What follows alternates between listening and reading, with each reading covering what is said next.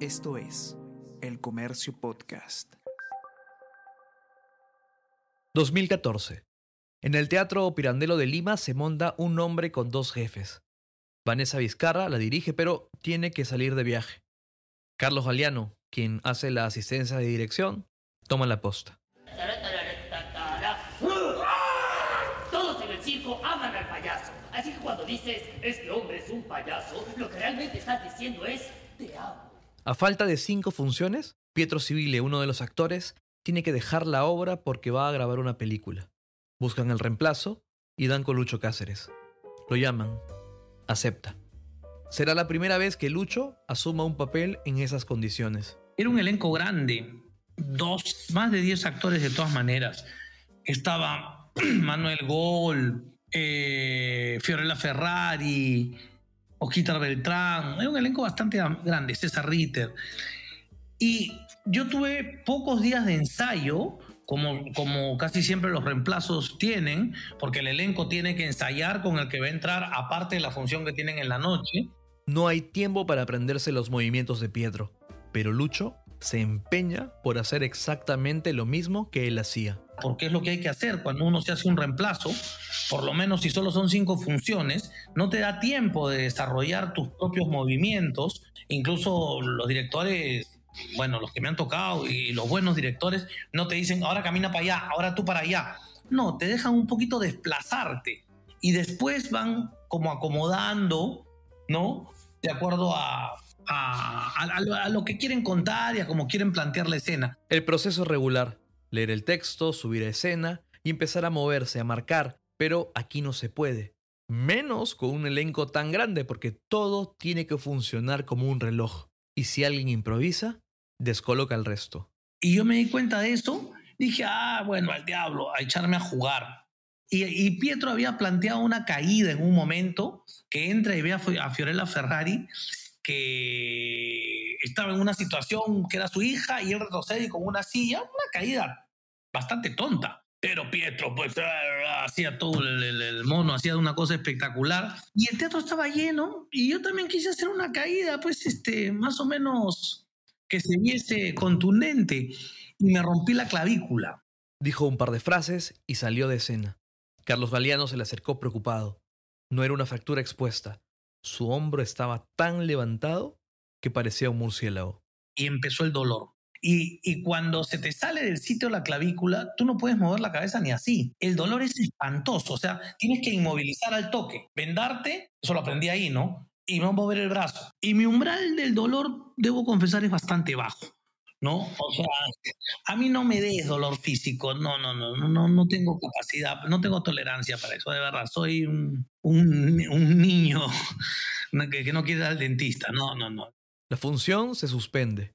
Lucho llama al seguro, va a la clínica y en el camino llama a su traumatólogo de confianza para que le dé el encuentro. En la emergencia, me sacaron una placa, la puso y me dijo, no, acá hay que ponerte un perno, operarte mañana. No, ¿qué me estás hablando? Le dije, si me he caído una caída de lo más tontita. O sea... Lucho se había tirado al suelo, pero no desde un segundo piso o de una altura que, bueno, que uno podría entender el resultado. Él estaba parado como cualquiera y se dejó caer. Y al caer, no puso el brazo, sino que cayó mal.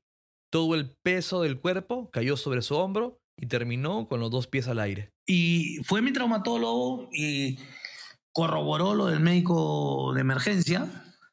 Y me dijo, no te preocupes, Lucho, mañana te opero. Pero doctor, no me pueden este, acomodar, jalar. No, me dijo, ahí hay que ponerte un, hay que ponerte un perno que enganche.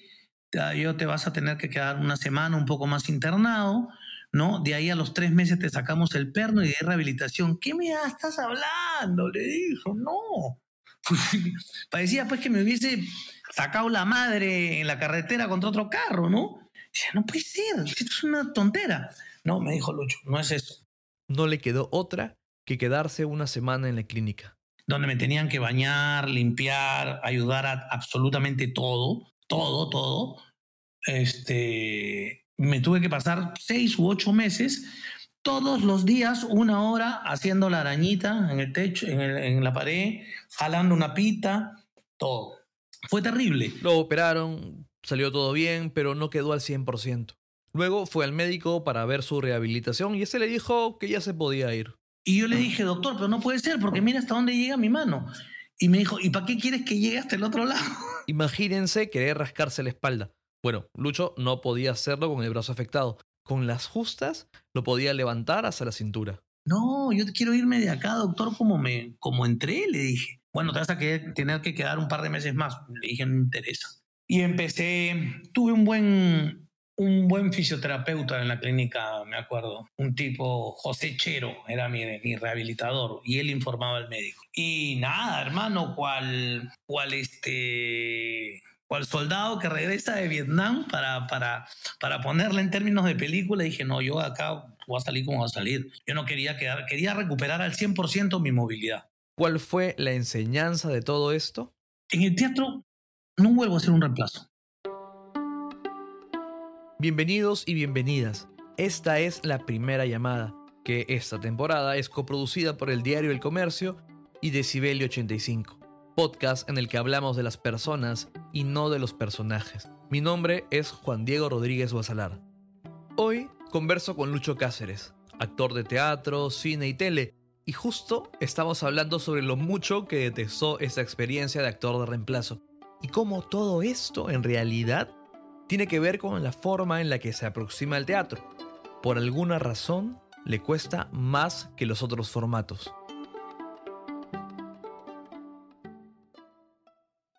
Cuando le propusieron reemplazar a Pietro Civile en la obra, Lucho no estaba muy seguro. Había algo que algo que no le encajaba. Era muy poco tiempo y no le parecía natural para lo que demanda el teatro. No sé, no sé en qué códigos puedas reemplazar, pero en el teatro es el menos indicado, porque el actor crea sus movimientos, ¿no? Y crea los movimientos con los compañeros, todo. Entonces yo entré y era un bicho raro. Imagínense, 10 personas en escena que tienen todos sus movimientos coordinados desde hace meses y llega Lucho. Yo ya no podía irme para allá, moverme libremente, porque tenía que venir uno y agarrarme de la solapa, tenía que estar parado en una misma posición y todo eso se construye en los ensayos. Imposible. Hay gente, compadre, muy conchuda. Ahí tienes este teatro desde el teatro que hacía mi amigo, que en descanse, Ricky Toso, ¿no? Yo una sola vez hice y dije nunca más, nunca más. Mis respetos a los que podían hacerlo con un pronter acá y, y moverse con cuatro días de ensayo. Te voy a dar un beso en la boquita, hola. En la boquita. Mira, mira como podrás ver, Gustavo. Ah. Hace una hora y cuarto que yo te estoy esperando. Pero mira, estoy serena. Y es un hombre no menos sereno el que deposita en tu mejilla su acostumbrado ósculo. En tu mejilla. En los 2000, el actor peruano Ricky Toso revivió un formato viejo, el del teatro grabado con público en vivo, pero no el teatro ceremonioso ni nada, sino el que permitía que los asistentes interactuaran con los actores, con las escenas. Se llamó Teatro desde el Teatro y se emitía los sábados por la noche. Lucho participó de una obra y le pareció una experiencia que era terrible. Era terrible, te daban una obra completa, por decirte un viernes, la leías en tu casa sábado y domingo, ensayabas lunes, martes, miércoles y el jueves la grababan. Lo que demora tres meses de ensayo en una obra normal. Y como no se iban a aprender el libreto, les ponían un audífono en la oreja, un prompter. Donde tú escuchabas a don César Valer, que ya falleció también, ¿no? Y que te iba diciendo, no solo te decía tu letra, sino te decía tus movimientos. O sea, por ejemplo, te decía a mí, ¿no? Mi personaje, Lucho, este, agarraba y decía, hola, ¿cómo estás? Toma, pasa asiento. Muévete hacia la cocina. No, y yo me hacia la cocina. Y de ahí escuchabas la letra de todos los demás que les pasaban la letra. Era una locura. Para colmo, la obra en la que participó solo tenía tres personajes. Y sostener eso por más de una hora fue un martirio. Entonces tenía un montón de letras. Era Marisol Aguirre, yo y Ricky Toso. No me acuerdo cómo se llamaba. Éramos los tres y yo era un delincuente, un ratero, que me metía y Marisol me escondía debajo de la cama y me escondía por la casa durante la mitad de la obra. Y Ricky no se daba cuenta y al final se enamora de mí, una cosa así. Esos vodevils, esas obras. Y si creen que eso era lo peor, se equivocan. Además de no tener tiempo para prepararse y de tener a alguien hablándole al oído todo el tiempo, Encima, el gordo Ricky, caray, que improvisaba sobre eso, improvisaba, te agarraba cachetadas, te metía patadas. Si tú no sabías, había, un- había momentos donde yo no sabía dónde estaba, me quedaba así. Eh, eh, Cristian Andrade, el, por ejemplo, la obra se graba el jueves. Haces una pasada completa, entra el público, entraba el público a Estudio 4 y de ahí la gente, y, y de ahí cuando grababas la obra ya no cortabas a menos pues hermano que hubiese un terremoto o algo así. la presión en los ensayos fue tanta que cuando hubo una pausa, Lucho se le acercó a Cristian Andrade, el productor general, y le dijo que no iba a seguir. No, no puedo, no puedo. Esto es terrible, no sé dónde estoy. No, no, no. Riquitoso lo escuchó y le dijo, Oye, pero tú no has hecho teatro. Y yo le dije, gordo, disculpa, mi hermano, pues esto no es teatro. O sea, con todo el respeto. Y si me escucha Cristian Andrade, me va a matar con todo lo que lo quiero. Y le dio trabajo a muchos compañeros y tuvo mucha audiencia y entretenía los sábados. Pero bajo mi perspectiva, eso no era teatro. Era un- una cosa ahí, un híbrido entretenido seguro para muchos, divertido incluso para los que lo hacían. Para mí una, fue una tortura. el sábado del estreno, Lucho prendió su tele. No aguanté tres minutos. Miré y dije, Dios mío, ¿qué, qué hice?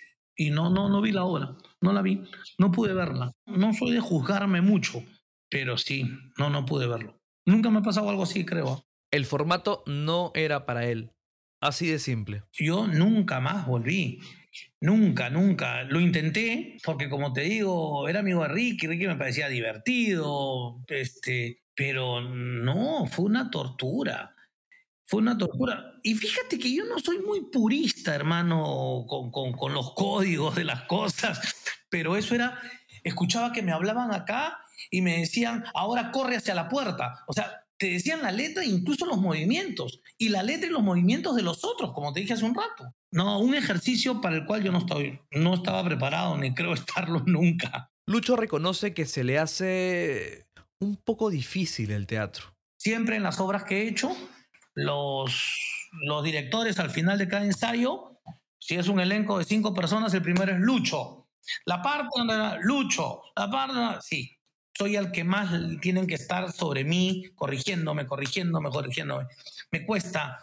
Mi camino, mi proceso de construcción en el teatro es, eh, es el que más me exige. Pero no es lo único que hace. De hecho, Lucho es más conocido por la televisión y por el cine, formatos a los que llegó de casualidad. Y tengo una relación peculiar con el teatro.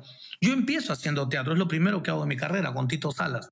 Antes no había hecho absolutamente nada. Hizo un protagónico, pero de ahí nada. Además que actuar parecía un hobby. Y trabajaba solo en base a, a mi intuición. No había llevado talleres que luego llevé con Alberto, con, eh, con Edgar Saba, Clown, Impro y mil cosas. Entonces trabajaba muy empíricamente. Luego fue modelo en un programa de televisión hasta que en el 2001 entró a Mil Oficios, la teleserie peruana más famosa del momento. Pero las puertas no se le abrieron. creo que no me creían, ¿no? sí, de hecho, sí, nadie se atrevía, o sea, mm, eh, no sé, pues, este, pensaban que, pensaban que Lucho Cáceres era, era el buen Kikín de Mil Oficios, ¿no? El personaje de mecánico libidinoso que lo hizo famoso. Esto es cuestión de conciencia. Yo no podía permitir que ustedes, repito, señoras, traten a estas muchachas simplemente por ser como son.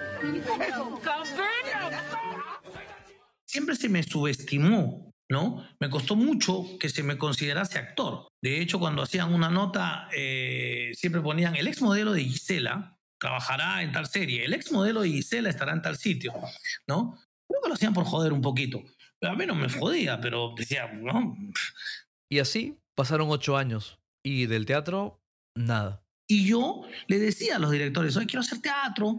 Le decía a Alberto, que había sido mi profesor, ya sí, cuando hay un personaje, les decía, les decía. Y es en el Evangelio de la Carne que me toca hacer una pareja de policías con Giovanni Sixia. En la cinta peruana El Evangelio de la Carne, coincidió con Giovanni Sixia. Se hicieron amigos y Lucho le dijo que le interesaba el teatro. Y a los dos días de grabación me llevó la fiaca. Y regreso a hacer teatro. Regreso a hacer teatro con Oscar López Arias, con Grapa, con Karina Jordán. La gente que hacía teatro me ve y empiezo a hacer teatro de nuevo. Hago Caperucita en la Católica, este, una versión diferente a la Caperucita que conocemos. Hago 12 hombres en pugna.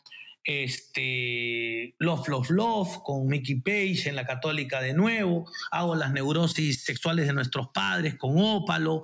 Este, en la Alianza Francesa. Empiezo a hacer teatro. En paralelo, hizo cine, televisión y... Y ahorita, ahorita han pasado seis años desde que no hago teatro. Siempre me- se me va, siempre me alejo de él. Fue una distancia necesaria. En todo este tiempo, el cine le mostró otra manera de ser. Descubrí que el cine no te permite actuar. En el cine simplemente tienes que estar, estar ahí, ¿no? Eh, más, más atención que concentración. Bueno, eso en general en los tres códigos. Entonces, me es un poco más sencillo, creo yo, ¿no? Tengo más, clara mis, tengo más claras mis, mis, mis fórmulas, mis recursos para, para, para enfrentar el ecran. Pero a veces los códigos se mezclan. Cuando hicimos la última tarde, por ejemplo, en esos planos secuencias largos, caminando, conversando, de alguna manera yo sentía que estaba en el teatro y que no podía cor- cortar. No, había que tirarse esos largos nueve minutos caminando y conversando, ¿no? Ahí estaba el teatro presente, lo sentí. En muchos momentos tenía el Steadicam que bajaba el puente de los suspiros, agarrando, eh, Guille, decía, no, este pobre hombre no lo puedo volver a hacer, a- eh, a repetir todo. En ese mundo, tuvo la suerte de cruzarse con el director de cine Joel Calero y el oficio de trabajar bien con él. en una, cuando hacíamos Locos en el Tiempo con Cristian Isla en Movistar, que viajábamos en el tiempo y contábamos la historia en un momento que siempre improvisábamos y Cristian Isla le dice a, a una chica que hacía de la Yoconda a un capítulo de Colón, le dije, además, si no aceptas posar para Da Vinci, este, no vas a trabajar en el cine, porque Lucho Cáceres trabaja con Joel Calero, con Joel Calero y con Joel Calero. sí, pues este, tengo la, tuve la suerte de, de, de cruzarme en el camino de Joel y que me diera la oportunidad. ¿Y la tele? ¿Le gusta la televisión peruana? Debo confesar que, que, que es un puñado de, de ficciones de las que he hecho, de las cuales me siento orgulloso, ¿no? Y en el cine me pasa lo mismo. Además que la televisión puede jugar en contra. Te da tanta exposición que puede encasillarte. Es que yo creo que nadie, yo creo que, que el encasillamiento también es un tema complejo, como te decía, creo que pasa por uno mismo. ¿ah? Yo creo que nadie te encasilla, o sea, sí, te quieren encasillar, pero va a depender de ti el que no te encasillen, ¿no? Lucho se explica. Eh, a mí, después de mil oficios, me han llamado tres veces más para ser el mismo mecánico igual al Kikín. Y yo he dicho, no, aguanta, no tengo ganas, no me provoca, ¿no? Y, y creo que además, si, si recuerdo que a mí me, me empieza la actuación, empieza a despertar en mí, a llamarme la atención, es por lo lúdico, por jugar. A mí no, cuando jugábamos de niños, a mí no me gustaba ser siempre el vaquero, también me gustaba ser el indio.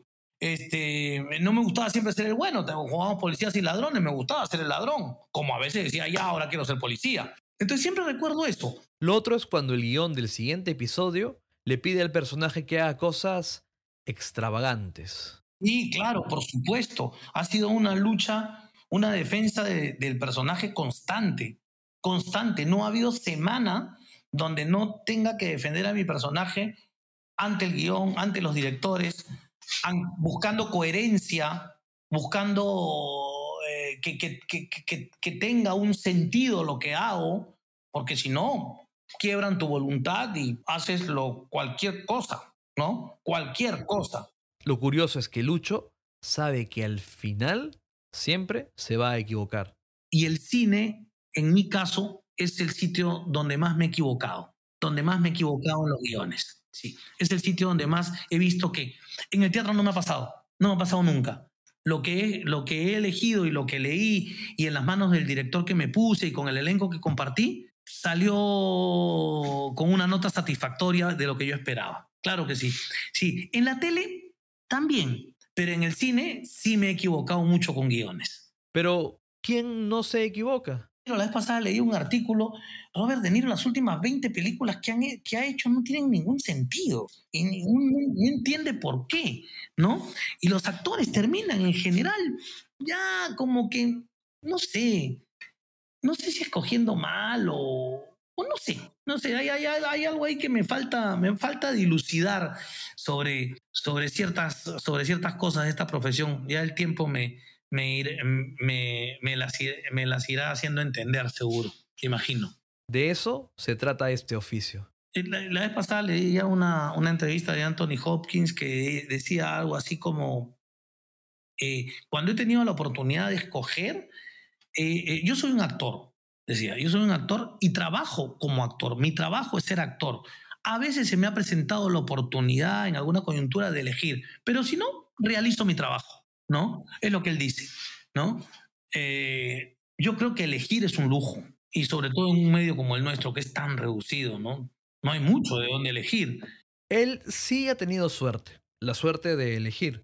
Ya tiene varios años trabajando en la teleserie de Vuelta al Barrio, que tiene una brutalidad de capítulos, y eso le ha permitido capitalizarse y poder embarcarse en proyectos que de verdad le interesan. Ahí está lo mismo que, que hablábamos este, hace un rato.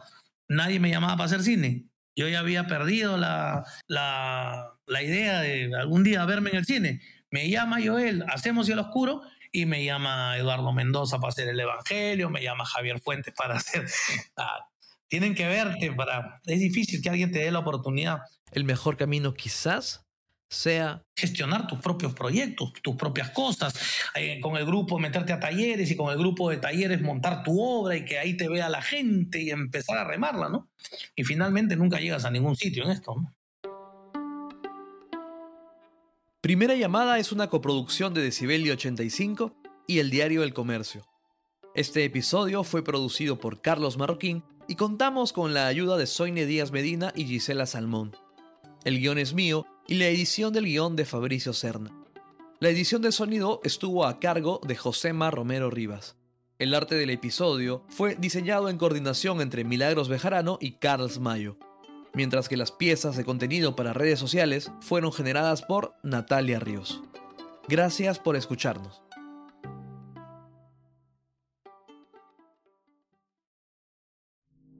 Esto fue El Comercio Podcast.